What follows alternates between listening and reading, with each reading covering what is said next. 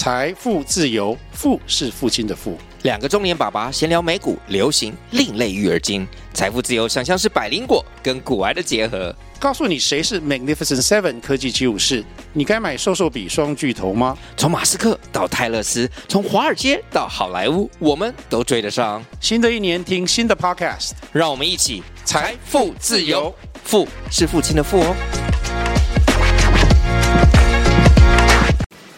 欢迎收听《上发条空中俱乐部》。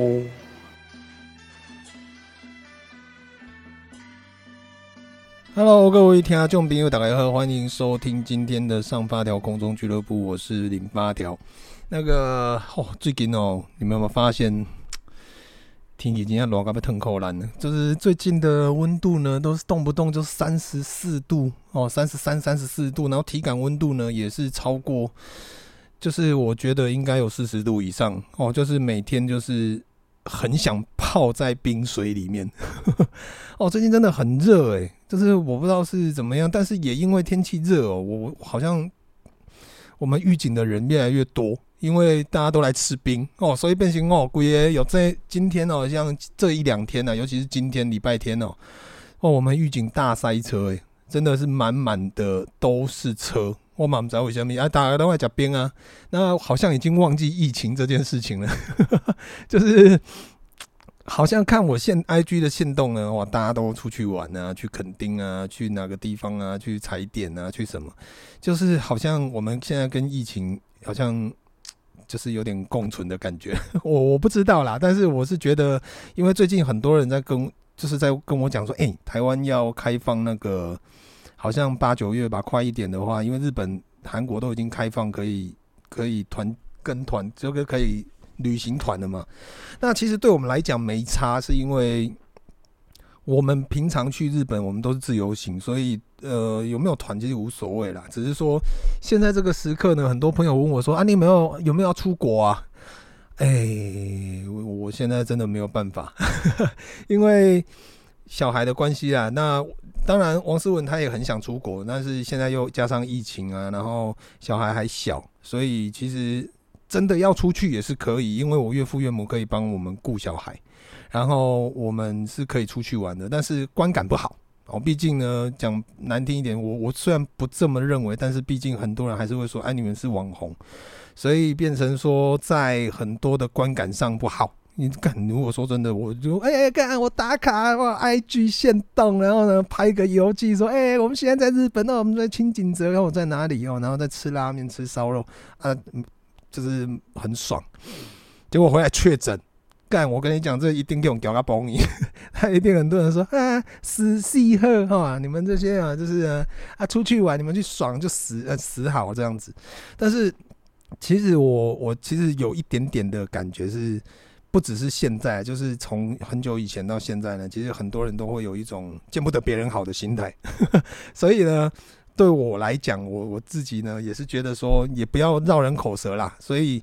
呃，上次有朋友问我呢，说要不要出国玩，我说我真的没有考虑，可能再观望一阵子吧。好，就是呢，等到大家都普遍都可以。跟疫情共存，然后普遍呢也都有在出国了，然后也有开团的，也有什么的，那呃这类的，那我们比较安心一点哦，也比较不会被人念的时候，我们就可以出去了，就就是这样子啦。但是说真的，太久没有出去玩哦，其实心里面会有，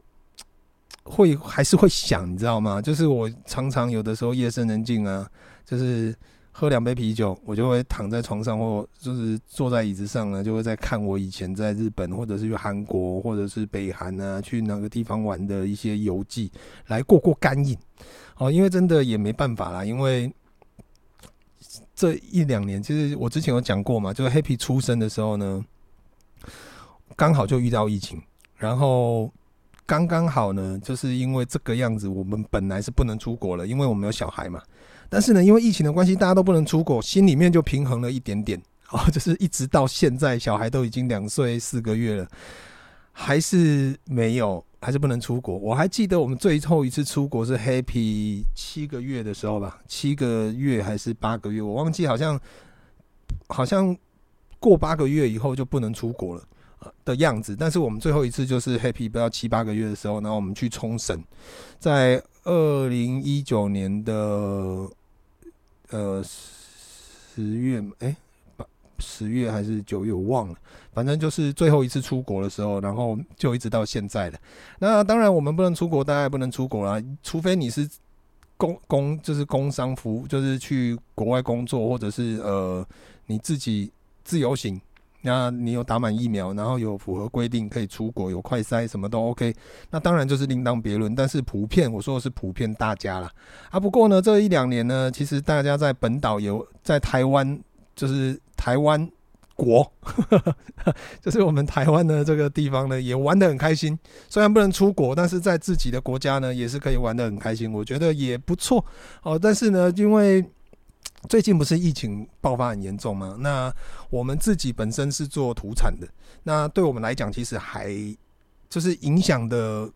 有，但是没有到餐饮业来的严重哦。因为我有很多做餐饮业的朋友，其实都面临了蛮蛮严重的。打击哦，然后真的，我我认识超几乎我大部分的朋友呢，以前很多好朋友都都是做餐饮业，做火锅的啦，做快餐的啦，做什么吃到饱的，做什么都有。但是呢，就是这一两年呢，真的都转换跑道了。有的大部分呢，比较比较锐利一点的，他们都转电商啊。就是呢，其实我也我我也觉得说，在这个时代呢，就是也不能说一直。固守成规啦，好，就是有一些人呢会守着旧的味道，但是有有的人会去尝试新的口味。那我觉得在现在这这个部分呢，尤其是时代在改变，大家的人手一机，然后加上网络呢，我会很，我都很建议很多的朋友，不不一定是餐饮业，就是很多的朋友呢，可以试着去转型。就是虽然说电商呢，大家都已经听到烂了。但是在网络宅配的部分呢，它现在其实是非常的方便的，好，所以变成说，像我们开团啊，或者是很多人在呃不用出门的时候呢，在家随便手手机一滑就可以订购很多东西，你也不用去冒着被染疫的风险，也不用在边人挤人去那边排队，还要挤停车位，还要什么无为不为，都就是很方便嘛。所以我都很建议很多的朋友呢，其实可以试着。或许有的人会说啊，干那种饱和啊，我你不试怎么知道，对不对？所以呢，我觉得呃，有像我刚刚有讲到我们店，就是有没有受到影响？有，客人非常少，平常呢根本就没人，只有今这一两天假日比较有人。但是呢，我们因为有做网络订购，所以变成公斤讲你点有人客不人客，影响的部分不会到很多，因为我们有很多的呃部分是可以。很多网友，包括说我们情人果罐出来的时候，还有现在大家在等的爱文芒果，我们基本上我记得我们每年的爱文芒果都卖不够，因为我们果园很小，才三分多，所以其实产量不多，所以变得每次都买，大家都买不到。那我都会在我们的网站上呢，呃，鼓励很多的一样在卖芒果的农民，或者是你们的农民的什么。子女呢，可以把你们的订购页面呢贴在我们的我们的连接，就是我们的那个留言下面，可以让更多的朋友可以买到优质的水果。但是后来我这几年发现，真正会贴的很少。我发现大部分的农民呢，还是以就是他们还是会有一些会在粉丝团做订购。但是他们还是不不会去跨出说去做网页，或者是做甚至先非常简单一页商店就好了。那像我们呢，我们是有跟黑猫合作，所以呃黑猫黑猫宅配宅急便还是什么的，它有一个网页的名字不不是宅急便，不知道叫什么一乐乐克德吗还是什么？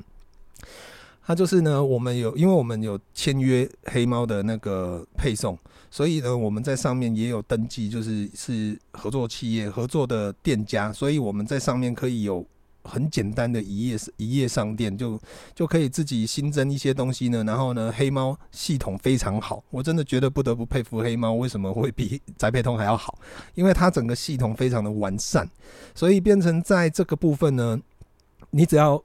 我只要发布上去，客人就可以直接订购。那我设定数量，客人就可以订购完。那可以直接在线上刷卡，可以直接线上转账跟货到付款，可以任何选择。然后刷卡部分，他们就有配合玉山银行或者是呃中国信托。那这部分我们比如就比如说我用中国信托，那他每一个月就会跟我月结这一个月的刷卡的部分。那货到付款的部分就直接直接黑猫那边也会直接代代收，然后也是月结。那转账的部分呢，他们也有虚拟账户。我记得永远记得我刚回来的那几年真的好累，因为每次呢，因为我们只有一个邮局账户，所以每次我们只要卖情人果罐或者是卖芒果，每天都在对对账号。就是呢，哎、麻烦你一定要留末五码啊！有一些人可能留错了，或者是忘记留，就会变成是一个呆账，然后我们就无法出货，客人也收不到货。那后来跟黑猫合作以后，我就觉得嗯很方便啊，就是他们每一个客人专属一个订单，就有一个虚拟的转账的货号，那你转账进去，黑猫的系统就会自动帮你把货弄出来。然后呢，呃，每一个客人都有一一个那个。信用卡的刷卡账号，那你刷了以后呢，它也会自动跳到成功转账成功的部分。我们这边完全不用对账，就直接每天就是打开，然后看订单有多少，我们直接一键输出，它就会帮你输出成看你是什么类型。像我家的呃，我们是用那个那个印表机，然后 我是买那个黑白的那个碳粉的，然后就直接印，然后每天就是几百张。这样一直一直印，然后一直出货，我就不用在那边对单。然后最早期我还要自己打单。我还记得我那时候跟林太太呢，两个人忙到半夜，就是白天店里面收完单以后呢，我们两个人在那边，一个在那边对账对账号，一个人在那边在那边打勾。哎，这个人，因为我们以前是这样哦，全部都印出来，全部都印出来呢，再一张一张去对，然后有就很有点浪费纸啊，就是。有入账的，我们就把它挑到入账的；啊，没入账的就放在那个未入账的。然后呢，到最后就是未入账的，反正最后就过期了，就丢掉。然后呢，有入账的，诶，有对到了就记这样子。所以就以前真正非常非常的麻烦，但是我觉得现在时代进步的也蛮快的，我非常推荐大家可以去用黑猫啦。但是这个部分的话呢，呃，诶，我再把黑猫的那个网站的那个。是乐克的还是什么呢？我再贴在我 Podcast 的下面的那个资讯栏。好，就是如果你们本身对这个有兴趣，可以打电话去他们那边询问合作的方式。但是前提之下是你要跟黑猫签约，签约什么呢？就是你的配送你只能用黑猫。但是现在的运费好像普遍都不便宜，所以这部分呢，我是提供一个资讯给很多可能你可能目前卡关，或者是呢遇到了一些疫情或者是一些部分的。的障碍的时候呢，我会很建议你们可以，就算你不会用一页商店，你也可以跟黑猫，但是用一页商店最好了。你可以去选择你自己的方式，因为黑猫它毕竟没有店到店，所以就变成很多人如果用习惯用虾皮系统或者是用什么，那个就另当别论。因为我不熟，所以这部分我无法跟你们分享。不过呢，就我个人在跟黑猫合作的部分，我是觉得。非常非常的好用，这这几年下来呢，它帮我省了非常多的时间，然后也省了非常多的成本。好，时间就是钱嘛，所以呢，我省了非常多的成本，而且它让我非常方便，消费者订单呢也非常的简单，也非常的方便。就是呢，他们不无论是刷卡转账或者是货到付款都很简单，所以呢，我觉得很多时候或许你会。遵守固守着一些老味道，但是很多时候呢，你也要尝试一下新的方式、新的味道哦。所以很多时候，像现在餐厅，我开餐厅的朋友，我都会建议大家，就是你与其把品质做好是一定要的，但是呢，我会很建议他们去研发一些新的、很适合去线上栽培的。其实我开了那么多团，我也发现了很多的大品牌都不断的在转型，不管是不管是烧干杯。胡同或者是蘸什么烧肉啊，或者是火锅，各大各大品牌呢都在转型，都在做电商这一块。那就你就可以知道说，在就算之后疫情回来了，你客人也回来了，但是你电商这一块还是还是你有的东西。所以呢，公开白天爱的是，公开喝天爱的是能别弄谈呐啊，公开白天爱的是，起码现在疫情的关系。你或许店的部分呢，客人减少，但是你可以把一一部分的人力跟成本花在研发在配送这一块。好，就是呢，可能你可以，比如说你你可以做你你可能火锅店，我开我开最多就是火锅汤底嘛，然后呢再配料，很多的店都在转型，所以呃，我觉得并不你不能全部把罪都怪在于疫情，就怪在于这一个时代，而是呢。有有的时候，你也要去思考一下，你自己有没有办法去让自己跟上这个时代哦，所以呢，呃，今天跟各位有就是我自己有感而发啦，跟各位分享一下，就是关于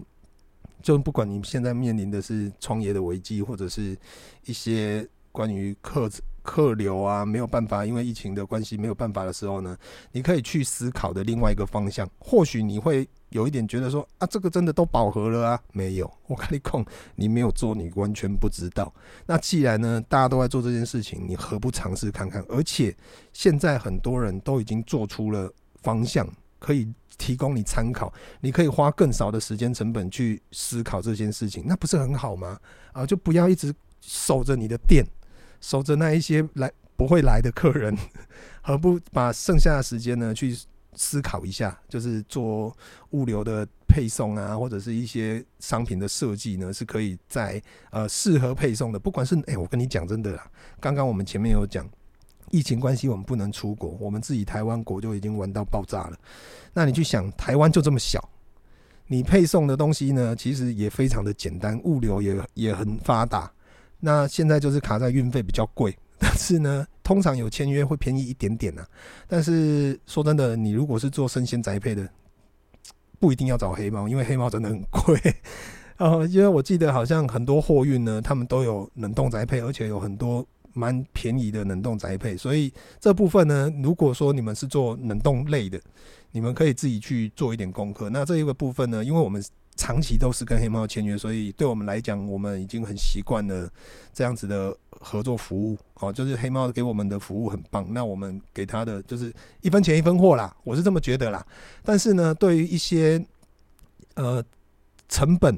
呃，你可能要算算到很多成本的部分，发现，哎、我这样的每节的物件，他们十几块啊，个个爱哦，为了稳金啊，贵也靠考，根本没探紧。这部分你们就要去思考，并不一定说这个东西就是。最最完美的，但是呢，你如果花一点时间，你可以找到最适合你的赚钱的方式，好不好？好了，那今天呢，就跟各位分享到这边，希望